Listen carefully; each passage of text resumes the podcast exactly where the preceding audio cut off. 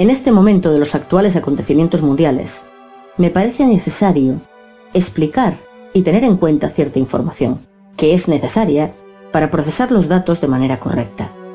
Toda acción o acontecimiento programado, diseñado y ejecutado por los amos tiene por lo menos cuatro niveles de protección antes de llegar a la verdad. Lo más probable, lo menos probable, pero posible, lo más creíble dentro de lo posible y lo menos creíble dentro de lo posible. Los dos primeros cubren lo natural u obvio. Los dos segundos cubren lo conspirativo o menos obvio. No me gusta, ni es mi intención hablar en este sitio sobre los acontecimientos actuales. Hay muchos lugares en la web que transmiten y analizan dichos sucesos con seriedad, pero en este caso haré una excepción para ejemplificar lo que digo. Tomemos como ejemplo el reciente terremoto en Japón de intensidad 9 en la escala Richter, con sus consecuentes efectos posteriores. Lo más probable sería, en este caso, que fue causado por efectos naturales, consecuencia del desplazamiento de las placas tectónicas, como cualquier otro terremoto, siendo un acontecimiento más de las fuerzas de la naturaleza.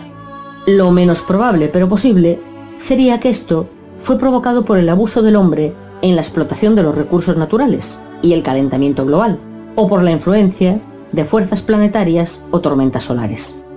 Lo más creíble dentro de lo posible sería la utilización de HARP, el causante del desastre, de una forma premeditada o porque se le fue de las manos. Esto lo avala la gran actividad de misiones registradas los días 10, 11 y 12 de marzo. El cuarto nivel de protección, que sería lo menos creíble dentro de lo posible, todavía no fue activado. La verdad de lo que realmente sucedió puede ser la combinación de todas, o algunas de estas causas, o ninguna de ellas.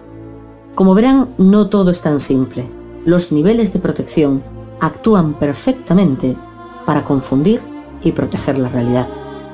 Otra posibilidad es la utilización de nuevas armas de ingeniería no convencional que se estuvieron probando últimamente. No sé si esto encajaría en el cuarto nivel de protección o no. Lo que sé es que nada es lo que parece.